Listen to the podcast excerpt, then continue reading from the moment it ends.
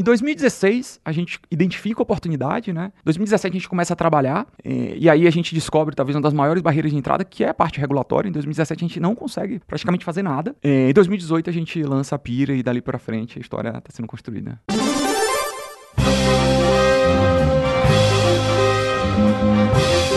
Eu sou Paulo Silveira. Eu sou Rodrigo Dantas. E esse é o Like a Voz.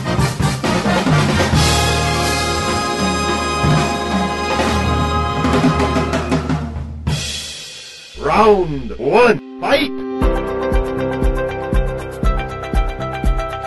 Continuamos nessa nossa 11 temporada do Like a Boss. Eu sou Paulo Silveira, sou CEO da Lura. Tudo bom com você, Dantas? Tudo ótimo. Eu tô aqui com o Rodrigo Dantas, que é CEO da Vind, e hoje a gente tem aqui a Peer. Eu tô com o Igor e com a Ivan, que são os boss de hoje. Tudo bom, pessoal? Tudo ótimo, muito obrigado pelo convite. É um prazer estar aqui, falar um pouquinho da Peer e de empreendedorismo, né? Sim, obrigada pelo convite, pessoal. Muito bom contar um pouquinho da história da Peer e os desafios que a gente tem enfrentado aí no mercado. E para esse primeiro round, a gente queria saber um pouco da criação, né? Então entender aquele momento qual é a dor, qual é a oportunidade, o que, que foi enxergado do mercado é, de seguro, o que, que foi falado, não, pera lá, tô sentindo essa necessidade, acho que tem espaço aqui de algo diferente ou algo melhor, mais rápido, mais barato, mais interessante. Como que acontece esse momento até a fundação da empresa? Muito legal.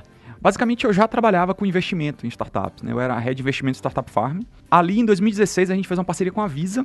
E a ideia era entender todos os mecanismos mercado financeiro e tentar investir em bons empreendedores que estavam nessas teses. Basicamente, a gente conseguiu investir em tudo que a gente queria. A gente investiu no mercado de investimentos, de pagamentos, a gente investiu em conta digital e ficava um buraco. Por que, que a gente não acha nada no mercado de seguros? É, e por muito, praticamente um ano de busca, conversando com empreendedores e afins, esse mercado ele era muito nascente no mundo. A gente já começava a ver ali algumas poucas iniciativas, principalmente Israel e Estados Unidos. E aí, para mim, ficou evidente. Pô, achei ali um mercado grande, o cliente tá insatisfeito, tá quase urrando por novidades, por é, produtos mais honestos de melhor qualidade, com melhor preço. Aí eu comecei a investigar, chamei o Lucas, né, que é meu co-founder, né, falei, pô, Lucas, eu e o Lucas a gente já teve várias coisas juntos, a gente teve restaurante, tinha feito investimento, a gente começou a estudar bastante e a gente viu que existia oportunidade clara de criar ali um, um produto que fosse mais honesto, de melhor qualidade, que entregasse o tão famoso NPS, né, um NPS altíssimo, é, e mudasse a cara desse mercado. Então a gente começou a aprofundar e, long story short, a gente criou a primeira seguradora digital do Brasil. É, hoje a gente super orgulho de conseguir entregar produtos que são digitais, são mais baratos, têm uma experiência superior é, e mudar efetivamente esse mercado né? Que, que ano que foi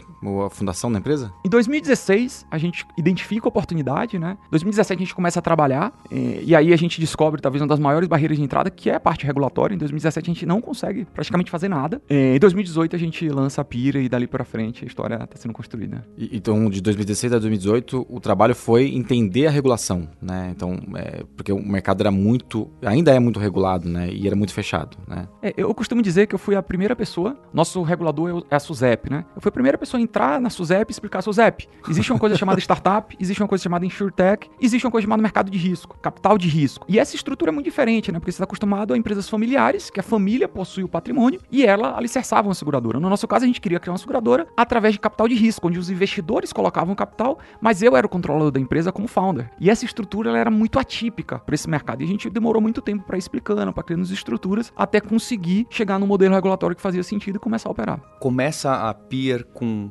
foco em qual produto e hoje em dia o que, que tem de, de produtos? É, é seguro do quê? É. Eu posso contar um pouquinho. Então, eu não participei da fundação, como o Igor comentou, da, da Pier. Eu entrei, a Pier já estava com 50 pessoas, já tinha lançado o produto de celular. Mas em 2018 a gente lança formalmente produto de celular, porque a gente vê uma oportunidade ali de trazer um produto mais encaixado, mais tecnológico, mais mobile first, que é inclusive a proposta da Peer para todos os outros. E é o nosso carro-chefe, assim, diria que é o produto que hoje mais cresce e, e principal produto na carteira. E aí, dois anos depois, a gente decide lançar o produto de automóvel, também no mesmo contexto, né, conceito de ter uma experiência descomplicada, de ter um contrato honesto, transparente, então o cliente sabe exatamente o que ele leva, sem notinhas, né, sem asteriscos numa policy.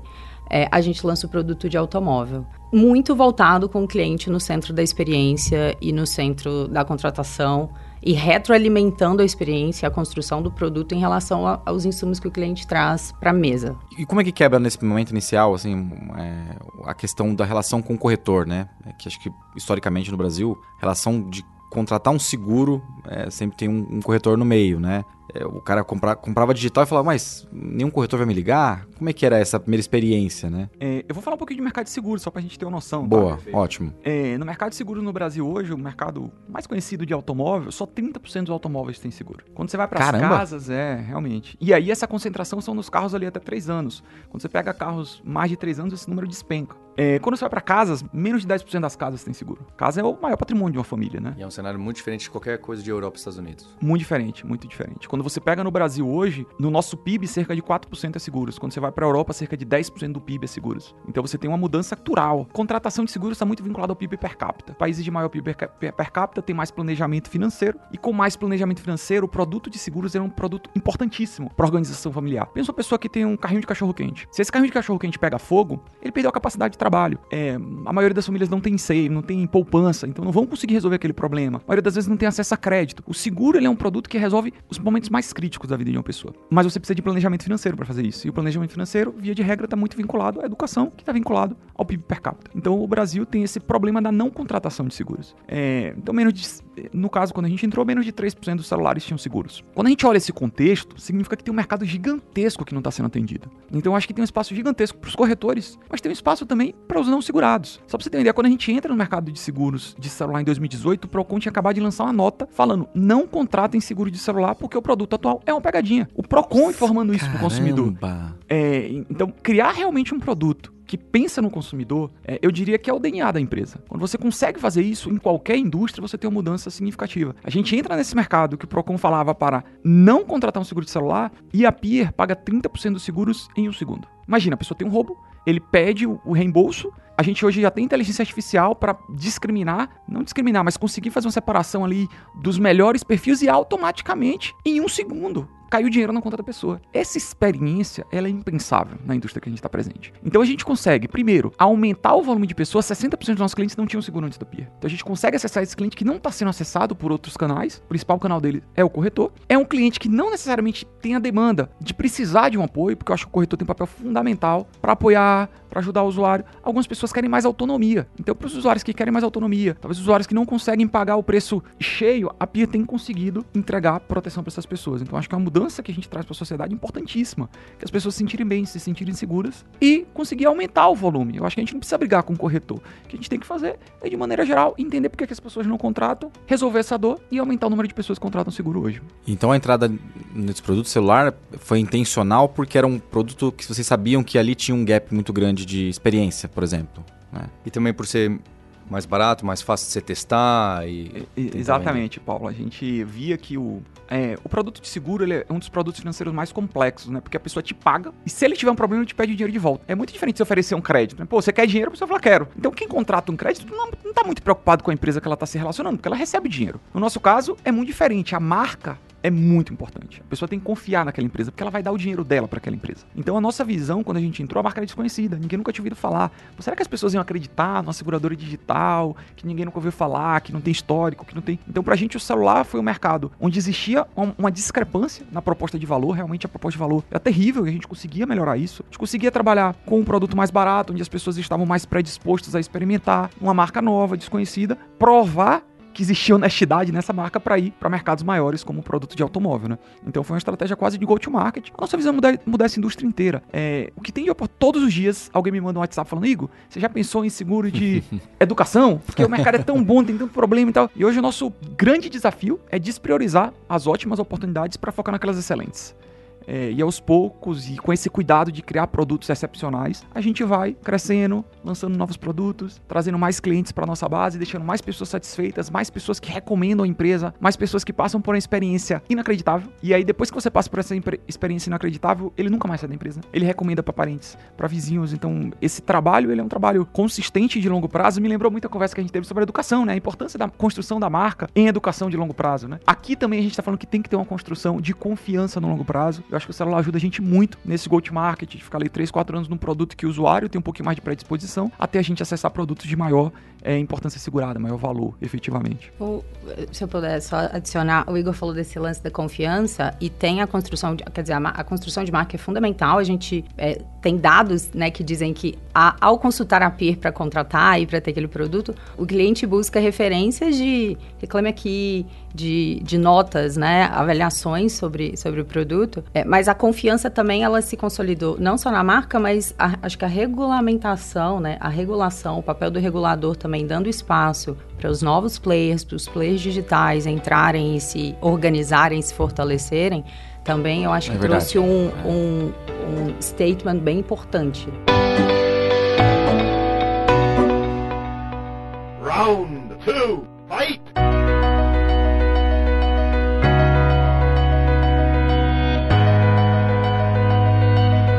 começar esse segundo round, a gente quer entender como funciona o produto hoje. O que, que, o que, que você vende, quanto custa, onde clica, o que, que a pessoa recebe, a pólice é digital, tem como consultar na app, depois você tem um sinistro, precisa ir na Polícia Federal, é, entendeu? Eu, eu, quero entender. É, pode parecer básico para vocês, porque deve ter 80% relacionado à jornada de um seguro, mas para ser bem sincero, as pessoas não sabem. É, seguro é bom que a gente não use, né? Então, é, essa jornada não é tão óbvia para qualquer pessoa também? Ótima pergunta, Paulo. E, e tem muito essa, essa sensação de que as pessoas adquirem o seguro para não, não pensarem, né? Não terem que acessar e usá-lo. E, e, a Pier veio muito desse lugar de construir uma, um produto e um fluxo e uma jornada que fossem su super intuitiva e, e, o mais acessível. Então, assim, sendo bem pragmática, né? Quando eu quero adquirir um seguro da Pier, é, com três dados, três informações, é, que a pessoa coloca diretamente no nosso, no nosso app, ela consegue saber o preço e já passar pela primeira, primeira primeiro underwriting que a gente é, usa, né, a nomenclatura, que é a, essa avaliação de risco. Então, num, em um formulário?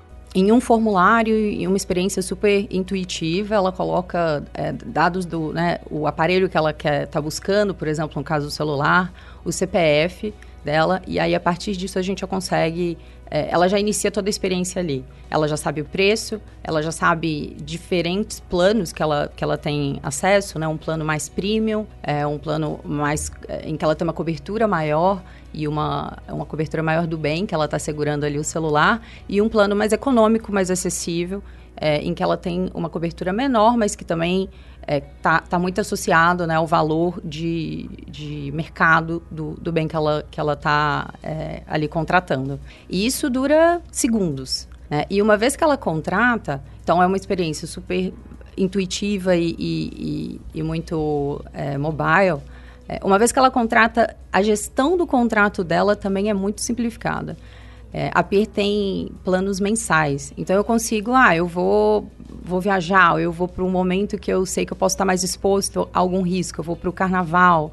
É, eu consigo contratar aquele seguro no mês é, e eventualmente experimentar ou decidir ficar por mais tempo ou cancelar.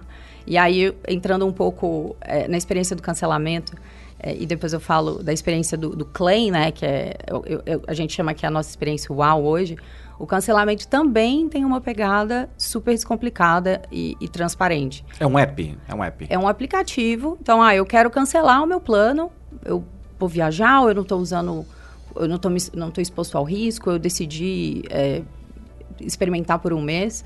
Eu entro no aplicativo e cancelo o plano, e isso tudo sem envolver nenhum contrato físico.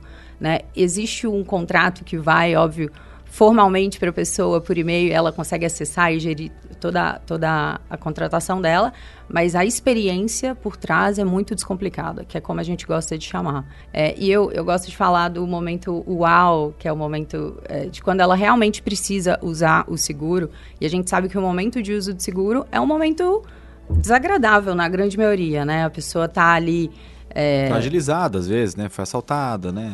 Exato, ela tá, ela tá num momento de desconforto, de insegurança. E aí é nesse momento que a gente entende que é, é, é quando a gente precisa mais estar perto dela e oferecer uma experiência rápida, simples, humanizada.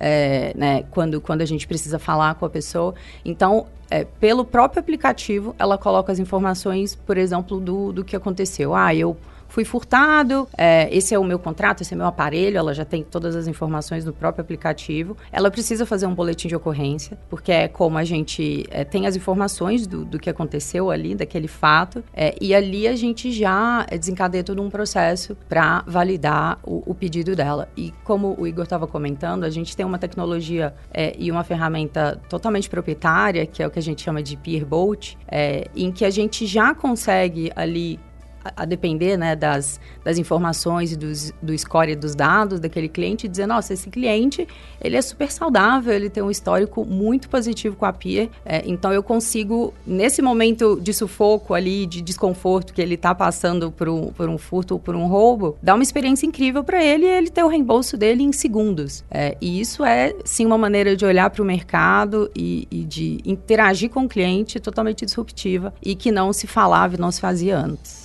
Nossa, só de estar tá ouvindo a Evan falar sobre descom o descomplicado, quão descomplicado que é, né? Acho que tem alguns, algumas empresas, né? acho que a Lura é um pouco assim também, né? Eu quero cancelar, eu quero ser simples, smart fit, né? Já, já me traz uma vontade de entrar aqui no aplicativo e contratar um. Eu não tenho seguro celular, eu tô quase entrando aqui e contratar, né? Vocês têm esses, é, essa, esse dado na mão de que acho que os jovens não vão é, ligar para um corretor para fazer o seguro de um celular. É, tem uma faixa etária que normalmente consome mais o serviço de vocês? Já entra, é, putz, comprei o celular, vou, vou na Peer. É, qual que é, como é que conhece essa divisão? É, vai depender muito da jornada, tá? É, via de regra, a pessoa que busca o seguro, né? Não tem muita gente buscando o seguro de celular. Essa pessoa que busca o seguro, ela via de regra não tem uma maior exposição ao risco. Talvez uma pessoa que usa transporte público, talvez uma pessoa que sai à noite.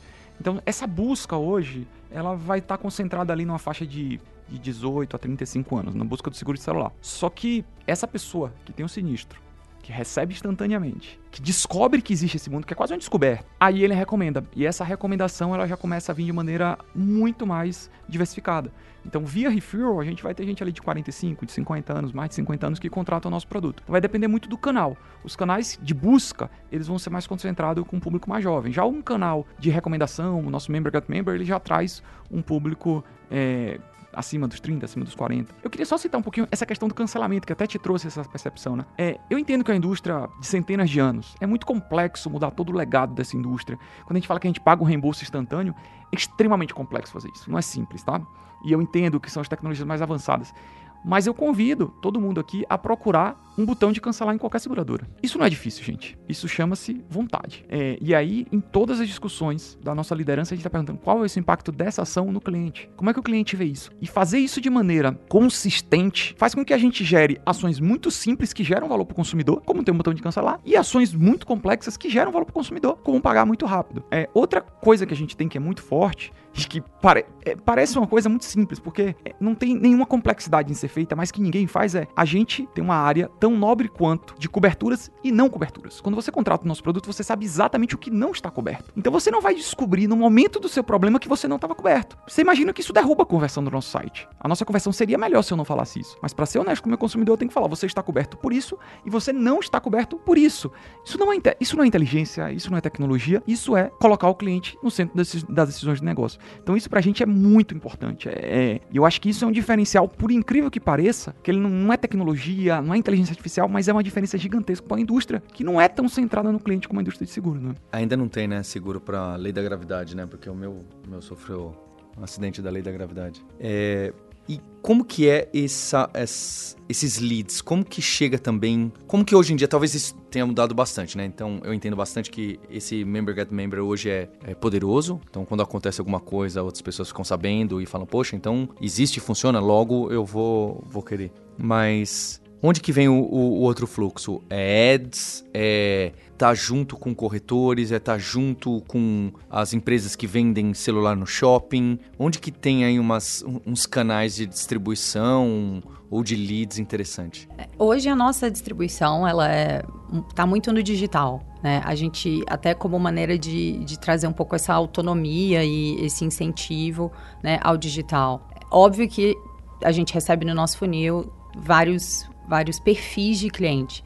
E aí a gente também customiza essa linguagem de como eu falo com o meu cliente, qual a dúvida que ele possa ter, é, se eventualmente eu preciso trazer mais elementos para ele contratar, trazer dúvidas, né? A gente tem, por exemplo, as interações para o nosso seguro de automóvel com o nosso time de atendimento são maiores, então é uma, uma um atendimento e uma um esclarecimento sobre o produto muito mais próximo né, e orientado às dúvidas que o cliente vem a ter. Mas o seu ponto é de onde vem esse cliente, né? Hoje, majoritariamente de mídias digitais, a gente tem algumas parcerias, alguns desenhos B2B2C, é, justamente para fortalecer não só marca, como outros canais de, de, expansão, mas eu diria que hoje a maior parte dos nossos clientes está tá no digital e, e via mídia não orgânicos, né? A gente tem um volume muito grande com orgânico, depois mídias e o B2B2C. E quando que vocês decidem entrar em veículo? Porque eu acho que veículo é muito mais complexo, na minha visão, não entendo nada de seguro, do que um celular, né? E, e, essa jornada é interessante. Agora eu vou fazer veículo também e vou concorrer com as grandes seguradoras, né? Quando que foi isso? É, eu vou fazer uma analogia aqui, né? Tudo que eu falei de celular é um oceano azul, né? Pô, o produto é ruim,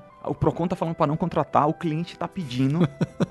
o sinistro é absurdo, as coberturas. É um negócio que você fala assim, velho, não é possível. Então, realmente, a gente tem um diferencial competitivo. Ao longo do tempo, obviamente, que outras empresas foram copiando alguns atributos. Eu acho que o mercado ele foi completamente alterado depois da entrada da Pia. Eu falo isso tranquilamente. Então, o produto celular, ele tem tudo para ser um oceano azul. Mas eu falo que ninguém constrói uma grande companhia fazendo seguro de celular no Brasil. E aí eu brinco que isso é uma lagoa. Você vai dar três braçadas, essa lagoa acaba. É, e aí, por que, que a gente olha? Pô, se a gente quer de fato mudar essa indústria, a gente fala que a gente vai ser a maior seguradora da América Latina até 2030. Eu preciso entrar em grandes mercados. E aí, quando a gente fala de grandes mercados, de novo, customer centricity, desejabilidade. Qual é o seguro que as pessoas mais desejam? Automóvel. É mais complexo? Infinitamente mais complexo. Você tem a cadeia de fornecimento de peças, você tem as oficinas, você tem o guincho. Mas, de novo, eu acho que a gente tem que ser humilde, pegar todos os aprendizados que a indústria já teve e colocar o cliente no centro de cada tomada de decisão, fazer isso de maneira consistente. Nosso ciclo de planejamento é semanal. Toda semana a gente avalia o nosso resultado e a gente toma decisões para corrigir a execução semanalmente. E dessa maneira, a gente vai criar um produto de automóvel que também é diferente. Só para vocês terem uma ideia, a gente tem um caso de um cliente que ele teve o carro roubado. Entre a hora do roubo e ele receber o carro dele foram menos de 24 horas. Você imagina o que é isso para uma pessoa que teve um carro roubado, que muitas vezes teve uma arma? É um negócio inacreditável. E aos poucos a gente vai também construindo uma seguradora que pro automóvel é muito superior, que o cliente está mais satisfeito, que a NPS é mais alto, que a retenção é mais alta, é que os clientes recomendam que o canal orgânico de refuel vai ficando mais forte. Então, basicamente, o automóvel é o que permite que a gente tenha escala como companhia e a gente chegue mais próximo do nosso sonho de ser a maior seguradora da América Latina.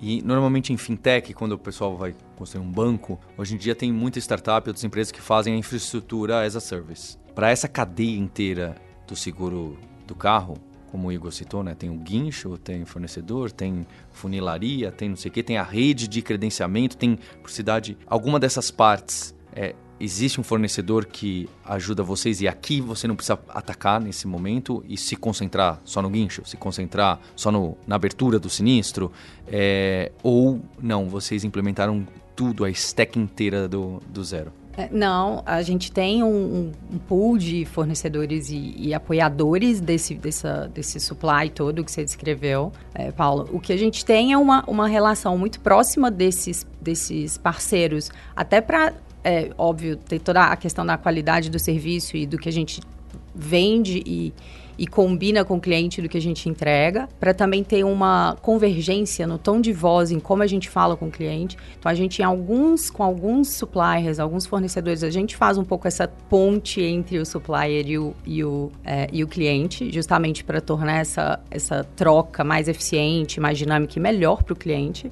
É, mas eu acho que hoje é um combinado é, entre peer, né? Então toda, toda a primeira relação, o primeiro contato é, com o cliente acaba sendo pela peer e aí a gente vai intermediando se a gente vê que é um caso às vezes mais simples um sinistro menos complexo. Então a gente consegue é, fazer essa gestão. Entrando, por exemplo, no caso de, de peças, né, que foi o que o Igor comentou aqui, toda essa cadeia é uma cadeia super complexa. Então a gente já tem o relacionamento com determinados players e, e fornecedores, inclusive que a gente preza por qualidade, SLA, entrega. É, e são, inclusive, aqueles que a gente recomenda é, muitas vezes, né, prioritariamente para o cliente. Então, a gente traz essa visão, é, mas o cliente também tem a autonomia de, ah, eu preferia, eu gostaria de ser atendido por essa oficina. Então, ele também tem essa flexibilidade de propor algum atendimento específico com algum parceiro específico. Para eu entender o tamanho da dor de cabeça, por exemplo, o guincho é, em São Paulo. Vocês têm contato com uma empresa que faz isso, ou precisa de várias, ou precisa da pessoa dona do caminhão do guincho, é, e aí essa conexão né, de comunicar o sinistro, precisa de um guincho ali, é totalmente automatizada via API, ou não? É o call center que liga para o call center do guincho e fala, olha, ali está precisando, então tá bom. Eu, eu queria entender como essas peças se conectam nesse seguro que é muito mais complexo, dado que vocês é, nasceram no meio da modernidade, né? Mas eu quero saber se isso puxa essa modernidade, puxa, ou vocês se encaixam, fazem um retrofit ali. Eu vou. Você pegou talvez o melhor caso, tá? Porque a cadeia de guinchos em São Paulo é uma cadeia muito digital. Você tem a maioria dos guinchos com GPS e afins. Hoje a gente tem um provedor que vai se relacionar com toda a cadeia de todos os guinchos do Brasil inteiro. Hum. A grande diferença que Um gateway, né? é um gateway. Mas assim, é, de novo, né? A Pira é uma empresa customer centric. Quando a gente faz isso, a gente fala, pô, temos um fornecedor que é igual do mercado inteiro, resolvemos o nosso problema. Não, porque esse problema não está resolvido, porque o cliente não está satisfeito. E aí a gente cria uma estrutura interna que fica pingando na API desse parceiro para ter respostas em tempo real e tomar decisões baseado no que a resposta dele está me trazendo. E a gente cria uma engenharia reversa dentro da Peer para perceber quando esse parceiro tá com time adequado, não tá com time adequado, aí eu entro em contato com o meu cliente, eu falo com ele. Então, apesar de usar o mesmo fornecedor, a gente sabe que o cliente não está 100% satisfeito. Então, a gente cria internamente uma estrutura que suporta. Por exemplo, a gente descobriu que na API do parceiro ele fala assim, ó, o guicho está a caminho tanto tempo. E esse tanto tempo é o mesmo para todo mundo. A gente fala, mas como assim? Não dá para dizer que todo mundo, se o guicho estiver do lado e tiver duas horas, é diferente.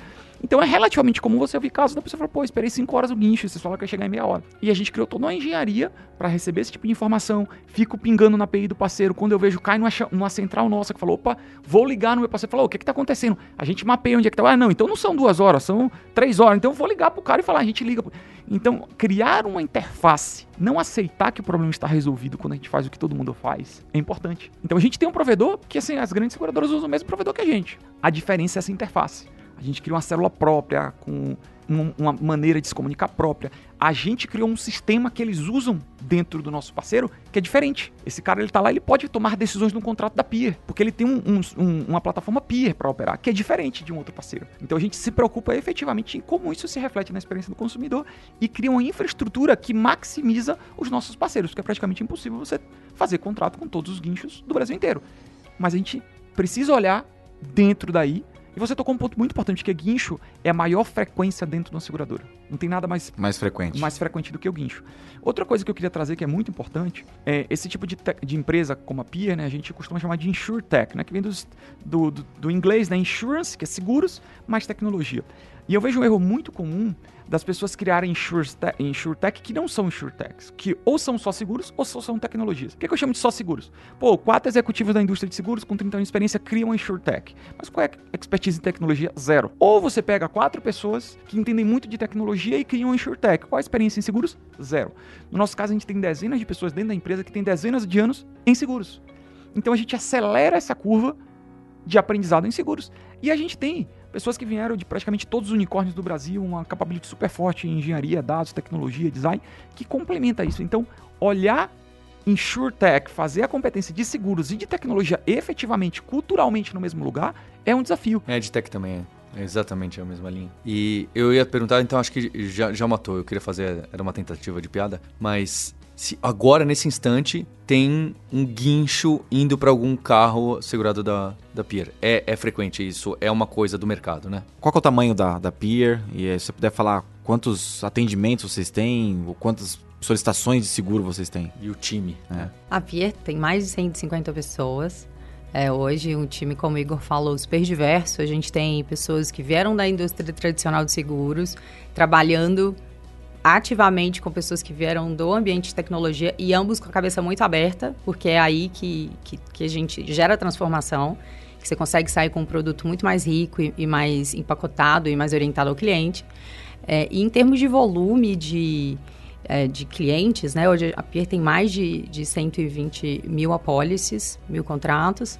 É, acho que de, de números de, de operação, assim, não, não tenho... Talvez o Igor tenha algum mais fresco na... Quantos na... para-choques trocados? Né? Ou quantas telas quebradas, né, Paulo? É, trazendo alguns números financeiros, quer dizer, pô, ano passado a gente fez mais de 100 milhões de receita também, que eu acho que é um número importante como magnitude de companhia, né?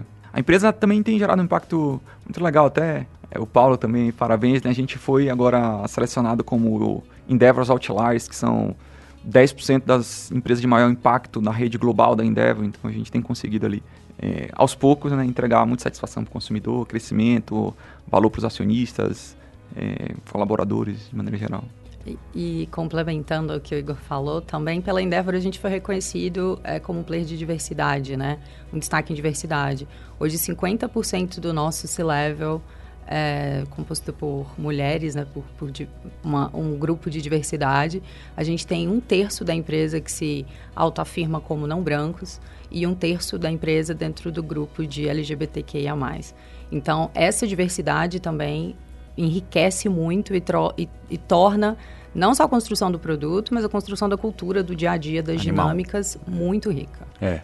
Acho que Esse, pra, números excelentes, né? Para chegar nesse ponto exige um esforço, exige foco, exige dedicação. Vocês tiveram né, rodadas de investimentos de fundos aí conhecidos, queria entender isso e qual que é a tese lá na frente. Você já citou aquele grande sonho de 2030 ser a maior é, seguradora da América Latina, não é nem Brasil, hein? América Latina. É, e com quais exemplos de produtos. É óbvio que eu entendo que isso pode mudar, algumas coisas estão mapeadas, outras não. É, então a gente tem esse investimento porque a gente quer chegar aqui dessa maneira. Então, trazendo aqui grandes é, etapas, né? Até na jornada empreendedora, né? A gente teve uma rodada anjo com pessoas físicas, a gente trouxe pessoas do mercado de seguros, pessoas do mercado de tecnologia. Depois a gente fez uma rodada seed, que foi liderada pela Canary. É, a gente trouxe outros nomes ali legais também para mesa, entrou a FEAP, entrou a Norte. A gente fez um Series A liderado pela Monax, é, um parceiro muito presente, né? E a gente fez o Series B liderado pela Raiz Investimentos. Foi super importante ali na nossa jornada. Foi a primeira vez que a gente trouxe um capital proprietário que nos ajudou muito perante o regulador ali, com todas as autorizações que a gente precisava, né? Então, isso é um pouquinho nossa jornada. É, cada vez mais, eu acho que o, o caminho para a rentabilidade é uma presente, né? Como é que a gente consegue criar empresas que crescem, são sustentáveis. Hoje, o grande desafio da empresa é, no, no, no médio prazo, conseguir continuar crescendo, mas com mais rentabilidade. É, então, a longo prazo, a gente acha que para dar liquidez de maneira geral, a gente enxerga muito o mercado público, é uma empresa que, que tem possibilidade, que tem mercado, que tem outros exemplos que conseguiram se tornar públicas. Quando a gente olha roadmap de produto, como eu comentei, né, o que a gente mais tem oportunidade é o mercado tem muita demanda, muita demanda reprimida, mas na nossa visão hoje, alguns produtos já são consolidados e ainda com muitas oportunidades. Então, a gente costuma dizer que o seguro de vida é um seguro que a gente acha muito interessante, tem muita oportunidade de gerar disrupção e qualidade para esse produto. Na sequência, o, seguro residencial. No Brasil é um seguro de baixíssima penetração, que a gente também enxerga ali muita vantagem, são mercados grandes que a gente consegue entrar e operar com muita qualidade. Obviamente que no entorno desses produtos a gente enxerga outros produtos em paralelo. Aí eu acho que é muito mais um trabalho de discovery, de entender as dores dos consumidores como é que a gente consegue? No entorno do celular, pô, será que eu consigo trazer outros produtos? No entorno do automóvel, consigo trazer outros produtos? Da vida, consigo trazer outros produtos? No entorno da residência também. Mas um pouco esse é como a gente enxerga aí os próximos passos. Round 3, fight! Terceira etapa a gente quer falar um pouco sobre vocês, o que vocês fazem na, na vida pessoal, quando estão construindo a Peer, hobbies e como vocês mantêm a cabeça no lugar. Bem, eu acho que o Igor vai saber falar. Né? O Igor foi a primeira pessoa que eu conversei quando eu entrei na Pier e desde então é, eu tenho uma cadeira super plural na Pier. A gente chama de Chief of Staff, mas no fim do dia é um grande braço direito e, é, enfim, todas as frentes relevantes e que a gente precisa ali de um apoio e estar tá mais perto, é, eu estou junto e, e ajudando o Igor e a empresa a, a buscar essas, esses caminhos. Então, é, eu passei, minha trajetória na Pier é, passou por diversas áreas, lideranças, desafios, momentos, é quase como se a cada ano a gente tivesse uma nova empresa. É, e, e aí, dentro desse cenário, né, como é que, como é que, onde que eu encontro os meus escapes e onde eu adoro esporte, né? Sempre gostei de esporte, corria, fiz maratona. Hoje estou menos na, na pegada de esportes muito intensos, mas mantenho ali meio yoga e acho que yoga e meditação são, são pontos que eu gosto e me ajudam a, a respirar é, e, e, conseguir respirar dentro e fora do, do da pia.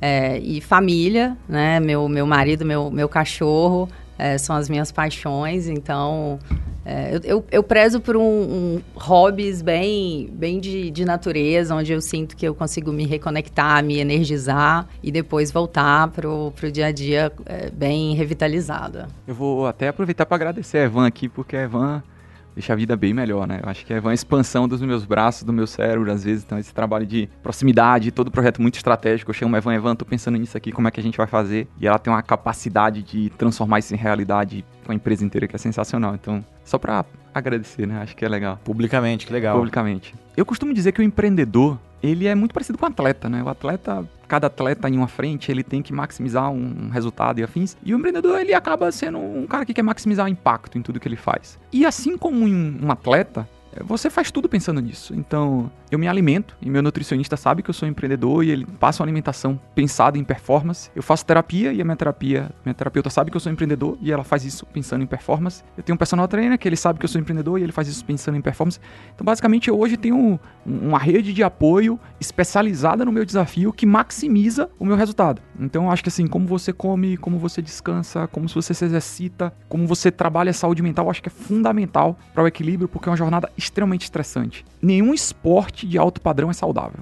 Não é real falar assim, pô, você pega o cara que corre mais rápido do mundo, esse cara ele tem lesão, esse cara. Então, trabalhar no no máximo da performance é desgastante fisicamente e intelectualmente. E eu acho que o empreendedor tem que ter consciência disso e trazer uma rede de apoio que suporta ele, né? Além disso, eu acho que você tem que ter momentos que você para efetivamente, tem até rituais, que você consegue interromper o trabalho e começar outro momento. É, e com esses rituais você consegue viver uma vida pessoal, por mais que o tempo seja mais limitado, né? Eu tenho um pouco tempo hoje disponível. É, agradeço fortemente minha esposa, Milena, né? Tipo, me ajuda muito. Recentemente a gente teve o maior projeto de longo prazo das nossas vidas, a Kiara, a nossa filha. É, e para mim a paternidade tem sido assim uma válvula de escape impressionante. E, e, quando eu estudo sobre a paternidade, eu também tenho aprendido muito sobre liderança, porque tudo é sobre gestão de incentivos, né? A educação é gestão de incentivos num bebê, é, e a liderança é gestão de incentivos em pessoas. Então, até a, a, correlação que eu tenho visto de liderança e paternidade e educação, eu tenho é, ficado encantado no tema, assim. Então, acho que também a paternidade tem sido para mim um, um desafio novo, desconhecido, mas extremamente gratificante também. Que legal, Igor. E o que vocês fizeram antes da Pier? O que, que estudaram? Onde trabalharam até chegar na Pier? Eu sou mineira, nascida e criada em Minas, vim para São Paulo bem no início da minha carreira. Então a gente tem uma mineira e, e um baiano que perderam sotaque no, no, estado de São Paulo. A gente solta aqui, né? É. Assim, às vezes você ouve um S né? do Igor, um ai meu, mas sim, a gente acho que quando vai para volta para a terra, resgata. Mas ainda assim, minha terra, Minas não tem não tem sem querer fazer bairrismo aqui, mas é, completamente apaixonada. Então eu vim para São Paulo, é, uma carreira de finanças corporativa é, em empresas bem tradicionais e fiquei nesse mercado por oito anos. É, e a minha, a minha vontade, né, acho que a minha pulsão para ir para a Pier veio muito de estar tá mais próximo do mercado de tecnologia, que muitas vezes a indústria tradicional tem mais dificuldade de beber dessa fonte e de se é, oxigenar. É, então essa foi o meu, meu maior assim chamado para a Pier é, e o chamado da tese, né? O fato da gente falar de democratizar o seguro, de conseguir atingir uma camada de pessoas que não, não conseguiam ter esse produto, não conseguiam pagar por ele. É, e na, na, perspectiva de cliente, de uma, uma, pessoa que teve seguro antes, saber o quão muitas vezes era engessada a relação, era engessada a dinâmica, a experiência, a jornada. É, então, o meu caminho para tecnologia e para Peer veio muito desse lugar, mais de mercado tradicional e mais de indústria tradicional. É, e hoje a gente bebe muito da fonte de estar tá com empreendedores empreendedores. Acho que a Endeavor é um pool de, de, de conversas que a gente fala, né? Desde empreendedores que estão começando até empreendedores que já estão aí em outros estágios. É, e, e, assim, eu sou completamente apaixonada com a capacidade que esse, esse mercado, esse, esse desenho que a gente funciona dá de dinamicidade. Então eu descobri numa carreira que antes era extremamente especialista, uma capacidade generalista minha que eu adoro, que é um pouco disso que a gente estava falando, de já ter trabalhado em várias frentes e projetos e, e, conseguir navegar na empresa, porque no fim do dia é muito sobre resiliência, né? É você querer, é você, óbvio, saber as ferramentas que você precisa para tocar aquilo, mas você está é, totalmente mergulhado para fazer aquilo acontecer. É, tem pouco tempo que eu vi um conceito, eu não lembro exatamente o conceito, eu vou explicar ele, mas era o termo era mais ou menos como Founder Company Fit. Lembro exatamente era esse o termo, mas eu vou explicar, né? Que basicamente a, a tese do negócio tem que ter muito fit com o perfil do empreendedor. É, e eu acredito muito nisso hoje, né? E quando eu penso em seguros, eu penso, pô, um negócio estatístico, atuarial, numérico, mega complexo, e depois você tem todo o um negócio por trás complexo. Isso casa muito com o meu perfil, né? Só pra assim, eu fui aquele adolescente medalhista de Olimpíada de Matemática, de, de Física, acabei não fazendo engenharia, mega analítico. Então eu sempre gostei muito dessa parte numérica. É, e depois eu fui trabalhar em negócios, eu trabalhei em consultoria, é, tive uma experiência muito rica. Eu trabalhei na Unesco, ajudando investimento em startups no Brasil para o governo brasileiro. Eu trabalhei no governo, foi uma experiência muito rica. A gente investiu em quase 300 empresas de base tecnológica. Depois eu mergulhei nesse mercado de investimentos, como eu comentei anteriormente, e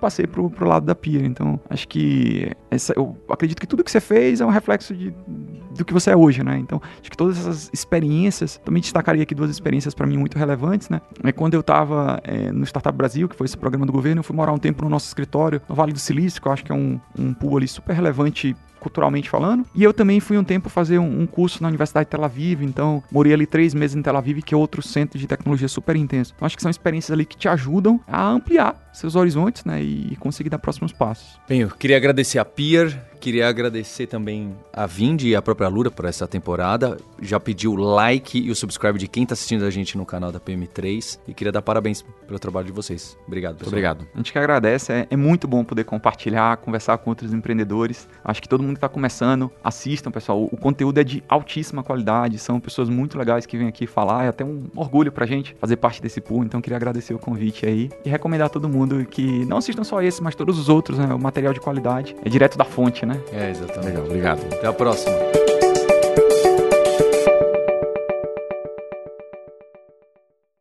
You win! Este podcast foi editado por Radiofobia, podcast e multimídia.